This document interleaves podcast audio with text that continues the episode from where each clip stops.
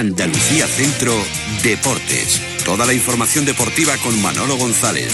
102.5 Cadena Ser. Bienvenidos a esta nueva semana y al tiempo de la información deportiva del sur de Córdoba en la Ser. Durante la próxima media hora, 11 goles toman el protagonismo, los que lograron el Salén de Puente Genil, que abusaba de la Olímpica Valverdeña. 6-0 fue el resultado final y el Ciudad de Lucena, que tras empezar por detrás en el marcador, se recompuso y acabó sometiendo por 5-2 al Lora Club de Fútbol. Los de Puente Nueva están firmes en la segunda plaza y los de Diego Caro ya son cuartos. Vamos con ello y al final unos minutitos de tenis en Andalucía Centro Deportes. Andalucía Centro Deportes. 102.5 Cadena Ser. Invicto como local, único equipo de la categoría que mantiene tal condición, imbatido en los cinco partidos que ha ejercido de entrenador Diego Caro y capaz de obtener 13 puntos de los últimos 15 posibles. Estadística que solo iguala el Salén de Puente Genil de Juanmi Puente Nueva. Este es el currículum más actualizado del Ciudad de Lucena. Unos datos que ayer a eso de las 6 menos cuarto de la tarde se tambaleaban en el descanso del partido ante el Lora Club de Fútbol. Los celestes perdían 0-1, gol anotado por Chico en el primer tiempo. Ayer Diego Caro, que no disponía ni de Troyano ni de Javi Guerrero, en cambio volvían a la defensa Eric y Miguel Espinosa, se atrevió a sentar a Ávalo, pero esta maniobra reportó unos efectos magníficos. El delantero de Écija ejecutó en tres ocasiones la portería del Lora y certificó su segundo triplete con la camiseta del Ciudad de Lucena. 14 goles acumula Ávalo, el cuarto máximo artillero del grupo, unas cifras que ya sí se van correspondiendo con su trayectoria. Y otro miembro del banquillo, Diego García, ingresó en el terreno de juego en el minuto 55, sustituyendo a Fede Acuña, que hoy cumple 21 años. Eh, felicitamos al medio argentino y sirvió Diego García dos asistencias de gol, una a David Carmona y otra a Ávalo. Laure, otro de los recambios, habilitó a Ávalo en el cuarto tanto del Ciudad de Lucena, equipo que ahora es cuarto con 51 puntos a dos del tercero, el Estrella de San Agustín, que venció 2-1 al San José, a pesar de que el equipo de Diony Arroyo empató el partido en el segundo acto. Por detrás, Jerez Deportivo Fútbol Club se impuso ayer 1-0 al líder, el Cádiz B, y Jerez Club Deportivo, que pinchó en Conil 1-0, tienen 49 puntos. Al término del partido de ayer, eh, Ciudad de Lucena 5, Lora Club de Fútbol 2, jugadores de uno y otro equipo se ensarzaron en discusiones verbales muy subidas de tono en el túnel de vestuarios y se produjeron diversos empujones. Desde el Lora se quejaban de que uno de esos jugadores había sido agredido. En todo caso, todo este tipo de desagradables situaciones se evitarían si se reduce al máximo la presencia de personas en esa zona a la conclusión de los partidos. Los futbolistas en esos instantes eh, marchan hacia la ducha frecuentemente alterados y no es recomendable que se favorezca el acceso a directivos y profesionales de los medios de comunicación y en lo meramente deportivo, aunque sin confirmación oficial, el partido Cádiz B Ciudad de Lucena, primero contra cuarto, se jugará el domingo por la mañana, posiblemente a las 12 y cuarto del mediodía en las instalaciones de El Rosal, un encuentro en el que vayan apuntándolo el portero titular del Ciudad Lucena será Julio Iricíbar, ex del Real Valladolid, ya que ayer Camacho volvió a sembrar alguna que otra duda. Pedro Toro, compañero de Lora Información. Muy buenas tardes. Muy buenas tardes, Manuel. Un saludo desde el Hora del Río. Ayer tuvimos la oportunidad de saludarnos eh, perfectamente en el Estadio Ciudad de Lucena y contando un poquito lo que ocurrió en ese partido con dos mitades claramente diferenciadas. En la primera, la notable compostura, una organización que no fallaba, la del Lora Club de Fútbol, y el rigor en los marcajes prioritariamente eh, a hombres como Fede Acuña, Sergio Torres, Currovacas. Le duró al Lora un tiempo, el primero, ¿verdad? Efectivamente, yo entiendo que quizá pues el tiempo que, que tardó el, el, Lucena en hacer el, el, primer gol.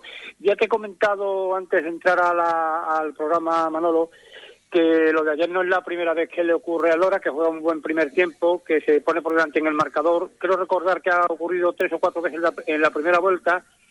Y la verdad, nosotros no nos sorprendió tampoco al final, los aficionados de Lora que habíamos allí, no nos sorprendió al final el, el resultado final porque ya vuelvo a decir, porque el Lora la primera parte, como bien estás comentando, yo creo que supo jugarle a un rival que tiene unos futbolistas mm, muy buenos, sobre todo en la, parte de en la parte de arriba, pero por lo demás, pues te puedo decir que, bueno, el partido fue un poco en, el primer tiempo.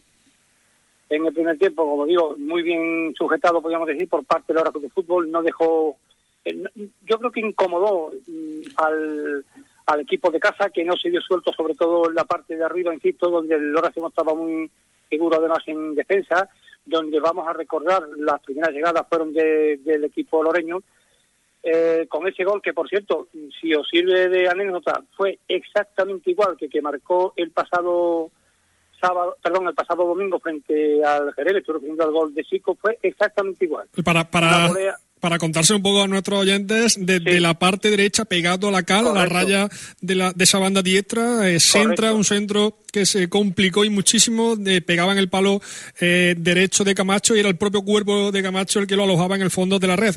Era el minuto 24, anteriormente había habido tres ocasiones de, Sergio Torres, de falta, de David Carmona y de Fede Acuña. El Ciudad Lucia no materializó ninguna en la primera parte, en la segunda marcaba hasta cinco goles y se adelantaba el Lora en el marcador hasta llegar al, descanso, pero el intermedio transformó radicalmente el guion. El Ciudad Lucena fue capaz de marcar, como digo, cinco goles en la segunda parte, tres de, ellos anotados por Ávalo, que salió desde el banquillo, y el Lora fue incapaz de contener en el segundo acto al Ciudad de Lucena, ¿no, Pedro? Sí, sí, te, iba a comentar eh, después de la anécdota que no podemos olvidar algo que tú has puntualizado, que es verdad que dentro de ese, yo creo que buen primer tiempo de Lora, el Ciudad de Lucena tuvo tres ocasiones clarísimas, clarísimas que no que no aprovechó. Eh, y luego, pues, por supuesto que la segunda parte fue ya bastante superior. Hay un momento además, porque claro, lo que ocurre en el fútbol, Manuel, y a Lora de ocurre ayer, que cuando intenta, porque claro, vamos a recordar que cuando nos ponemos con tres, tres dos, creo recordar el marcador, o, o 4-2, no me acuerdo, pero sí que, mm, que, es verdad que entonces el Lora adelanta posición en busca de otro gol para cortar más distancia y es cuando se dejó la defensa bastante desarbolada. Vamos a recordar que precisamente hay uno de los goles de Acuña que prácticamente parte casi en solitario desde la desde la zona de medio. De Ávalo, gol, de Ávalo, te, estás refiriendo. Exactamente, porque Fernando marcaba el, 3 a 2 en el minuto 73 y ya en el 82 Ávalo marcaba el 4 a 2, que prácticamente ya cerraba el, partido. Diego Caro, el técnico del Ciudad Lucena, se mostraba indisimuladamente satisfecho con el juego de su equipo en la segunda parte, pero muy crítico con lo ocurrido en los primeros 45 minutos. Escuchamos al, al técnico del Ciudad Lucena, todavía en sus cinco partidos, invisto como dueño del banquillo del equipo celeste. La solución es que la tiene que sacar los centrales. Eh, si nos tapan por dentro, tenemos que salir por fuera. Eh, si vemos la segunda parte, evidentemente en el descanso lo hemos tenido que corregir y en la segunda parte los goles vienen casi todos por fuera.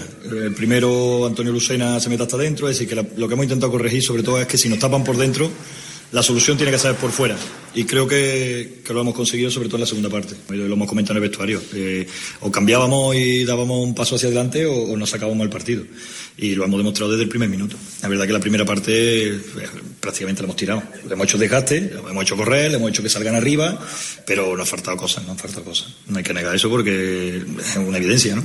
Diego Caro que admitía que la primera parte del Ciudad de Lucena fue mala. Entiendo que de la etapa de Diego Caro en el banquillo del equipo lucentino ha sido el, peor tramo de, partido que ha ofrecido el Ciudad de Lucena y en la segunda parte todo cambiaba. Se refería al inicio de, de esas manifestaciones Diego Caro algo que consiguió el Lora de José Ángel Garrido en la primera parte, tapar, obstruir el juego del Ciudad de Lucena, y eran Miguel Espinosa y Pedro Caballero los que tenían que sacar el balón, desplazarlo en largo en, multitud de ocasiones y eso pues hacía que el Ciudad de Lucena no estuviera nada cómodo en el terreno de juego, algo, Pedro, que cambió absolutamente en la segunda parte, más ritmo del Ciudad Lucena, más ritmo del partido en su conjunto. Y el Ciudad Lucena que se asociaba con criterio y rapidez y encontró, ya empezó a encontrar vías libres en los costados eh, del Lora, ¿verdad? Sí, además en la primera parte, pues Garrido se ve que tenía muy bien estudiado al rival porque intentó taponar a los jugadores claves, que yo creo que lo consiguió, pero a pesar de ello, ya digo, el, equipo de casa tuvo tres ocasiones claras, pero sí que es verdad que, claro, yo, yo creo que la, a ver, la clave para mí en la segunda parte estuvo en el cambio de Ávalo porque vamos a recordar cómo estaba la situación. Hombre, quiero decir que, que a partir de la entrada de Ávalo está claro que, el equipo de casa encontró mucha más efectividad de cara mm, a, la defensa loreña. Exactamente, porque Javier Ares era el titular ayer. Claro. Eh, entraba en el minuto eh, en el minuto 59 y en el 62 ya marcaba su primer gol eh, el, delantero del Ciudad Dulcena, su segundo triplete en esta temporada, pero evidentemente el primero partiendo desde el banquillo y sus tres goles pues fueron determinantes, fueron esenciales para esa para esa goleada de 5-2 y también muy importante la salida de Diego García, el futbolista que ayer reaparecía tras recuperarse de esa sobrecarga en el gemelo y que fue capaz de ofrecer dos asistencias a sus, a sus compañeros en otros tantos goles del equipo del Ciudad de Lucena.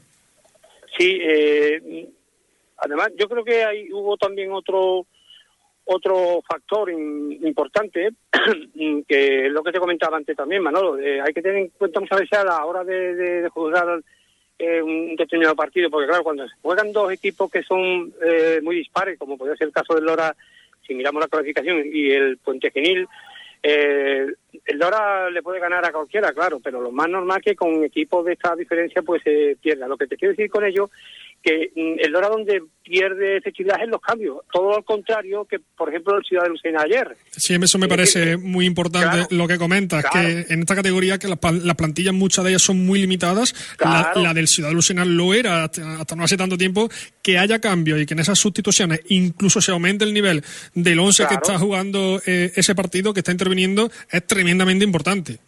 Claro, y, el Lora yo creo que ese defecto lo está teniendo a lo largo de toda la temporada, porque ya te comenté, creo, en la primera ocasión que hablaba contigo, que se hizo ya de entrada una plantilla corta, y claro, cuando los cambios, los que salen, pues difícilmente superan o, o igual incluso al, al, titular, pues suele tener esos problemas. Yo creo que este es uno de los débitos del Lora este año, eh, que le ha ocurrido pues en bastantes partidos además.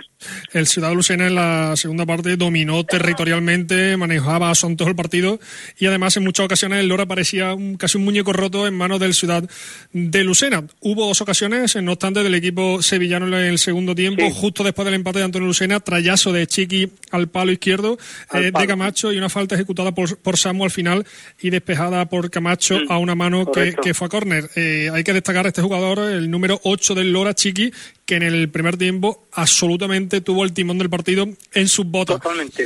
En la segunda parte hablamos de Antonio Lucena que firmaba el empate, un carrerón por su banda, diagonal hacia el área y sutil disparo, con la derecha, su pierna en principio menos buena. Un gol que lo vamos a escuchar enseguida que para José Ángel Garrido, el técnico del Lora, determinó el posterior desarrollo del duelo. En la primera parte creo que hemos controlado bien a ellos, sabíamos que teníamos que apretarle, nos hemos puesto delante del marcador Sí, lo que queríamos que jugara los centrales. Nosotros sabemos que, en transiciones rápidas también le podíamos hacer daño. El plan se, ha jodido, perdido con las presiones en el momento que no han hecho el gol, porque ha sido muy pronto y ha trastocado un poquito el equipo. Es verdad que nosotros hemos seguido insistiendo y las ocasiones eran clarísimas.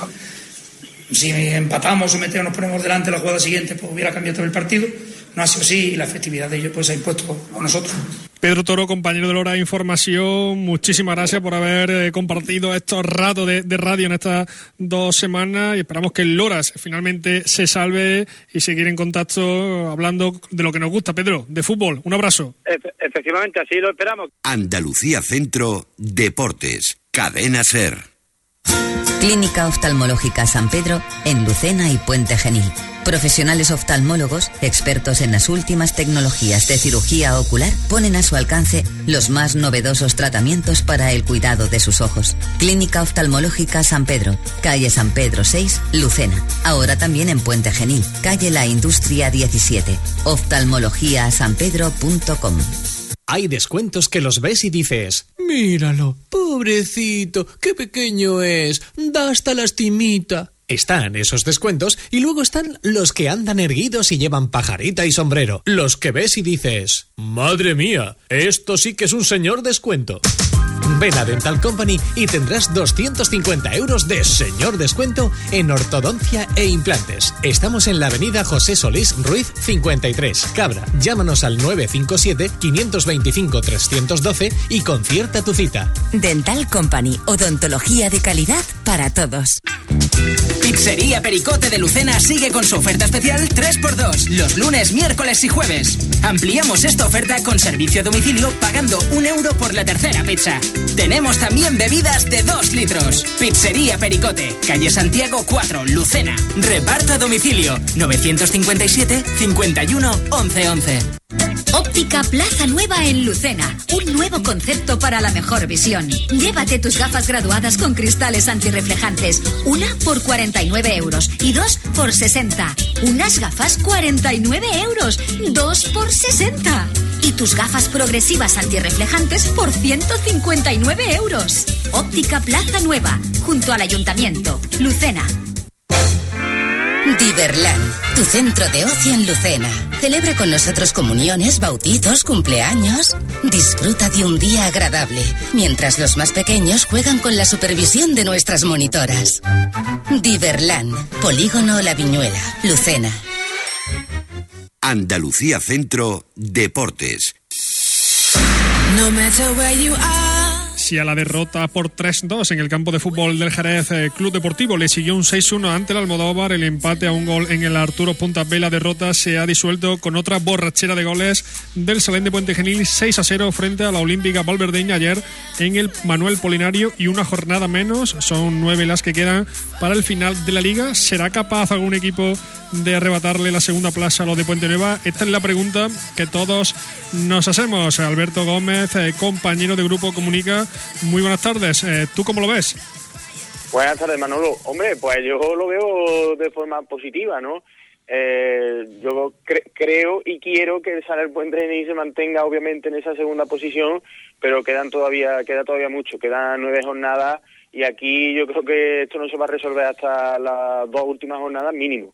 Una conducta muy positiva y que lógicamente hace ser optimista en cuanto al devenir de la liga es que el equipo de Juanmi Puente Nueva, tras la derrota, tras algún empate, siempre se recompone de manera bastante rápida, ¿verdad? Bueno, sí, parece que sí, ¿no? El empate el otro día al final de la roteña, bueno, fue un poco eh, doloroso, pero ayer la verdad es que el equipo se ha resarcido bien con esta goleada se hicieron ante una barberdeña que sobre todo en la primera parte dio una buena imagen pero la verdad que en la segunda a raíz del 3 a 0 se vino abajo. Un partido que ni en el primer tiempo ni en, los minutos de descanso eh, había ofrecido señales de, ese empacho de tantos eh, que se zampó el Salén de Puente Genil, ¿no? Sí, sí, como te he contado antes, en la primera parte la Valverdeña eh, ofreció, sobre todo en el tema ofensivo, ¿no? Un equipo que arriba tiene gente rápida, gente de calidad, pero abajo le condenan los, los fallos. El Saler Puente prácticamente en dos de sus tres, cuatro oportunidades en la primera parte marcó y la, la Valverdeña tuvo dos o tres ocasiones muy claras y Cristian hizo dos auténticos paradones. La primera ocasión fue con 1-0 y la segunda con 2-0 al borde del descanso. Imagínate que la Valverdeña hubiera marcado uno de esos goles, el partido hubiera cambiado seguro. ¿Y hasta qué momento resistió la olímpica Valverdeña de Federico Martínez eh, Gámez? Porque, como dice, ofrecía movimientos interesantes en ataque, aunque sin concluirlos en ningún momento. Parece que ese gol de Salva Vegas en el minuto 66 fue el que terminó por eh, tumbar al equipo visitante, ¿no? Correcto, eso a partir del 3-0 ellos se vinieron abajo, dejaron muchos huecos atrás eh, y salió gente fresca del banquillo, Prica, salió Bubu, aportaron mucho, Bubu marcó dos goles y ya los tantos llegaron, fueron llegando uno, uno tras otro, pero bueno, hasta el 3 a 0 la verdad es que resistió. En, los primeros minutos de la segunda parte el partido estaba ahí raro, ¿no? Ni la Valverdeña parecía que, que estaba cerca del 2 a 1, ni el Saber Puente ni del 3 a 0, y a partir de ese 3 a 0 pues ya se acabó el partido. Un grupo primero de División de Honor que es totalmente imprevisible. La Olímpica Valverdeña ganaba la semana pasada 5 a 0 al San Juan y en esta jornada cae por 6 a 0 por otro resultado estrepitoso y escandaloso. Eh, hablábamos antes de ese tercer gol de Salva Vegas, que ayer regresaba al equipo tras sanción, eh, era titular, eh, marcaba el tercero, minuto 66 y ya lleva 11, el decimosegundo máximo goleador del grupo. Salva Vegas, Alberto, tras un periodo en el que parecía que no se le daba demasiado bien terminar la jugada y marcar goles, está rindiendo a un muy buen nivel y con la juventud que atesora este futbolista, seguro que hay equipos que ya lo están siguiendo muy de cerca, ¿no? Seguro, seguro, porque la verdad, eh, quien vaya al Polinario, quien vea un partido del Saler Puente Gení, es raro que no salga, que no salga mm, hablando bien de este jugador, que aparte de los goles, como tú dices, que están llegando en la segunda vuelta de la liga, es el trabajo que hace durante los 90 minutos.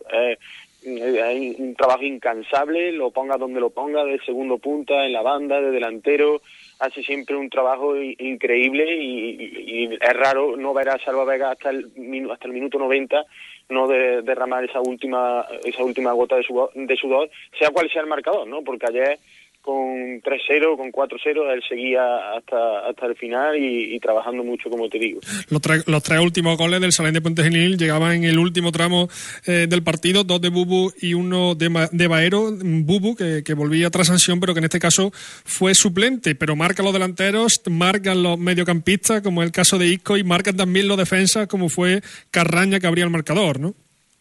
Vaya, aquí todo el mundo aporta, verdad que es importante no que la gente de arriba llegue al tramo final de la temporada enchufada. Mairo lleva 13 goles, Salva Vega, Salva Vega lleva 11, Bubu lleva 6. Eh, como tú dices, bueno, también los defensas Manu Tenyado este año también ha marcado algún gol. Carraña metió ayer el, primero, el que abrió la data eh, bueno, está, todo el mundo aporta, pero lo más importante es eso que te he dicho, que llegue al tramo final de la liga los delanteros con la puntería fina. Alberto, y aunque no marcaron ayer, eh, también bastante importante, francamente relevante, la verticalidad de dos hombres como Cristian Carrasedo y Mollita, que lanzaron al equipo hacia la portería del equipo de Federico Martínez Gámez, ¿no? Bueno, ayer, mm, yo personalmente ayer eh, los extremos mm, tampoco es que estuvieran muy muy finos. Eh, es verdad que lo, intentaron durante los durante los 90 minutos, bueno, hasta que fueron sustituidos, ¿no? Porque porque Mollita fue sustituido eh, y luego Cristian.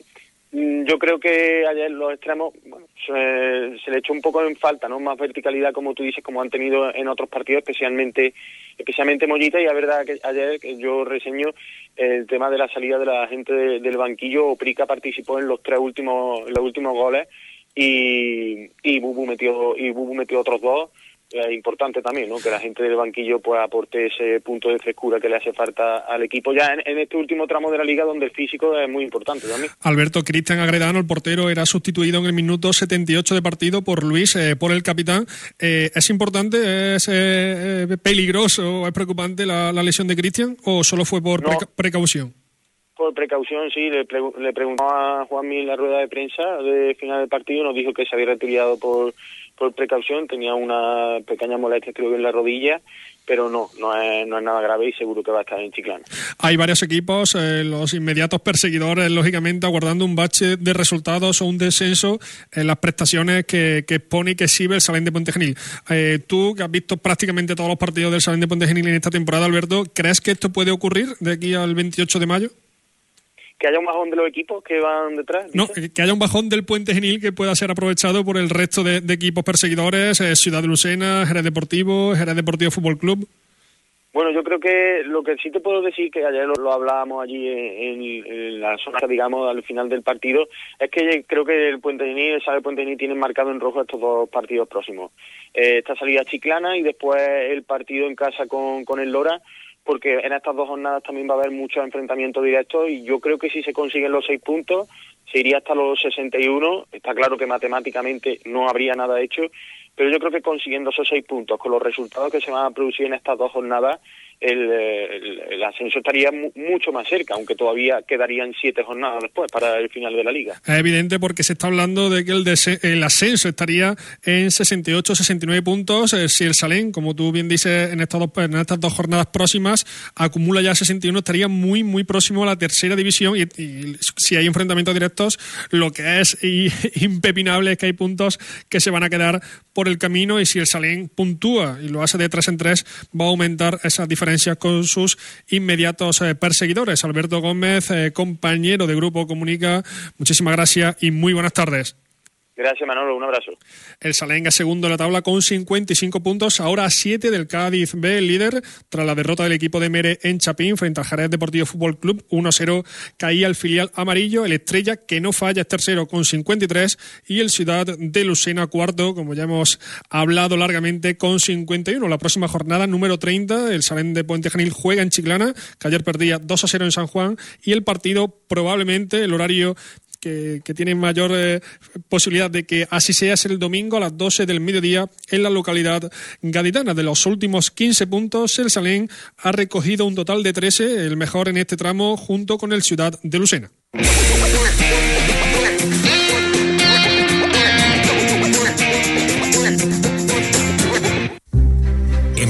En Panadería Celitana contamos con más de 40 años de experiencia en el sector. Bollos integrales, rústicos, chapatas, pan de piña, bienecitas, pan para celíacos. Prueba los bollos lucentinos y nuestros dulces artesanos. Panadería La Celitana, en Barriada Virgen de Araceli, Lucena. Maestros de una tradición. En Mesón Los Faroles de Moriles llevamos 44 años elaborando flamenquines gigantes y super San Jacobos. Comedor totalmente remodelado, donde seguimos sirviendo nuestra carta tradicional de comida casera con carnes a la brasa de viernes a domingo. Terraza de invierno climatizada para celebraciones. Mesón Los Faroles de Moriles, el de toda la vida, el de siempre, el de los flamenquines gigantes. Cocina Reina, profesionales con más de 15 años de experiencia. En Cocina Reina tenemos un amplio catálogo en muebles de cocina y vestidores de gran calidad con 10 años de garantía. Ve a nuestras cocinas de liquidación. Estamos en carretera Córdoba-Málaga, Las Palomas, Lucena. Cocina Reina. Síganos en Facebook. Catering El Abuelo Pepe de Lucena pone a tu disposición sus dos nuevos salones de celebraciones en Polígono La Viñuela. Montamos y decoramos tu celebración donde tú quieras, con esmero, con un servicio profesional y el mejor precio. Catering El Abuelo Pepe. Información y reservas 957 51 58 62. Y si te casas, ven a vernos. Tenemos para ti grandes descuentos y promociones. Andalucía Centro Deportes. Manolo González, Cadena Ser. Y hoy arranca en Lucena el primer torneo de tenis indoor que se desarrolla en las instalaciones de la calle del Cobre. Su promotor es Félix Osuna Félix. Muy buenas tardes. Buenas tardes, Manolo. Casi 70 participantes inscritos en esta primera edición. Muy buena aceptación de esta iniciativa, ¿no? Pues sí, la verdad es que hemos tenido bastante suerte con esta, con esta nueva idea y esperemos que, siga así con la nueva escuela que abrimos también las instalaciones indoor y que tenga bastante aceptación de este deporte aquí en nuestra ciudad. ¿Y por qué te has decantado, por qué te has inclinado por proponer un torneo de este tipo de tenis indoor? Pues yo soy entrenador en el club de tenis La Torca y llevo bastantes años siendo un apasionado de este deporte entonces descubrí esta, esta pista y decidí pues pues alquilarla y darle el uso correspondiente montando un torneo que patrocinará la futura escuela indoor que comenzamos en abril. Y Félix, ¿a qué categoría está, está dirigida esta competición que hoy arranca? Porque el tiempo de duración es del 20 al 30 de marzo. Efectivamente, pues mira, tenemos cinco categorías eh, se divide en adultos A, que son los que tienen un poquito más de nivel, contando con 17 participantes. Luego adultos B, en la cual contamos con 25 participantes. También tenemos un cuadro femenino de 8 participantes y dos cuadros sub-16, también divididos por edades y por categorías, sub-16A y sub-16B. ¿Y cuál es el sistema de competición que se implanta en este primer torneo de tenis indoor? Pues el sistema de competición es el que se viene haciendo en todos los torneos ATP de tenis, que es eliminación directa. Eh, se hace un cuadro de 16 avos de final y de ahí el que vaya ganando pues va siendo eliminado eh, con los correspondientes partidos. Y aparte hay premios en metálico en todas esas categorías que tú has mencionado, ¿no? Efectivamente, los tres, las tres categorías adultos sí tenemos premios metálicos gracias a 10 patrocinadores con los que contamos y, y, en los de niños pues contamos con material deportivo puesto que a los menores de edad pues no, no nos gusta incentivarlos con, económicamente pero sí con material deportivo. Ya por último Félix eh, porque seguro que hay muchos oyentes que están interesados o que, que quieren conocer cómo se disputan estos partidos de tenis a qué hora más o menos están programados los distintos enfrentamientos pues siempre a ver, desde hoy empezarán a las seis y media y ya a partir de mañana sí que empezará un poquito antes, a las 5 de la tarde, y contamos hasta las once y media de disponibilidad, desde las 5 aproximadamente hasta las once y media. Contamos con un pequeño servicio de barra para el que quiere ir a ver los torneos, a ver los partidos, está totalmente invitado y tiene allí pues, para ver sus refrescos, sus patatitas, en fin, para que el rato pues sea lo más ameno posible. Félix eh, Osuna, ideólogo e, e, impulsor de este primer eh, torneo de tenis indoor eh, de, de, Lucena desde el 20 hoy al 30 de marzo. Muchas gracias por estar hoy en la SER, Félix, y un abrazo. Muchísimas gracias, Manolo. Venga, un saludo. Llegamos al final. Volvemos mañana a partir de las tres y media de la tarde aquí en la SER con más deporte del sur de Córdoba. Que pasen una muy buena tarde. Saludos.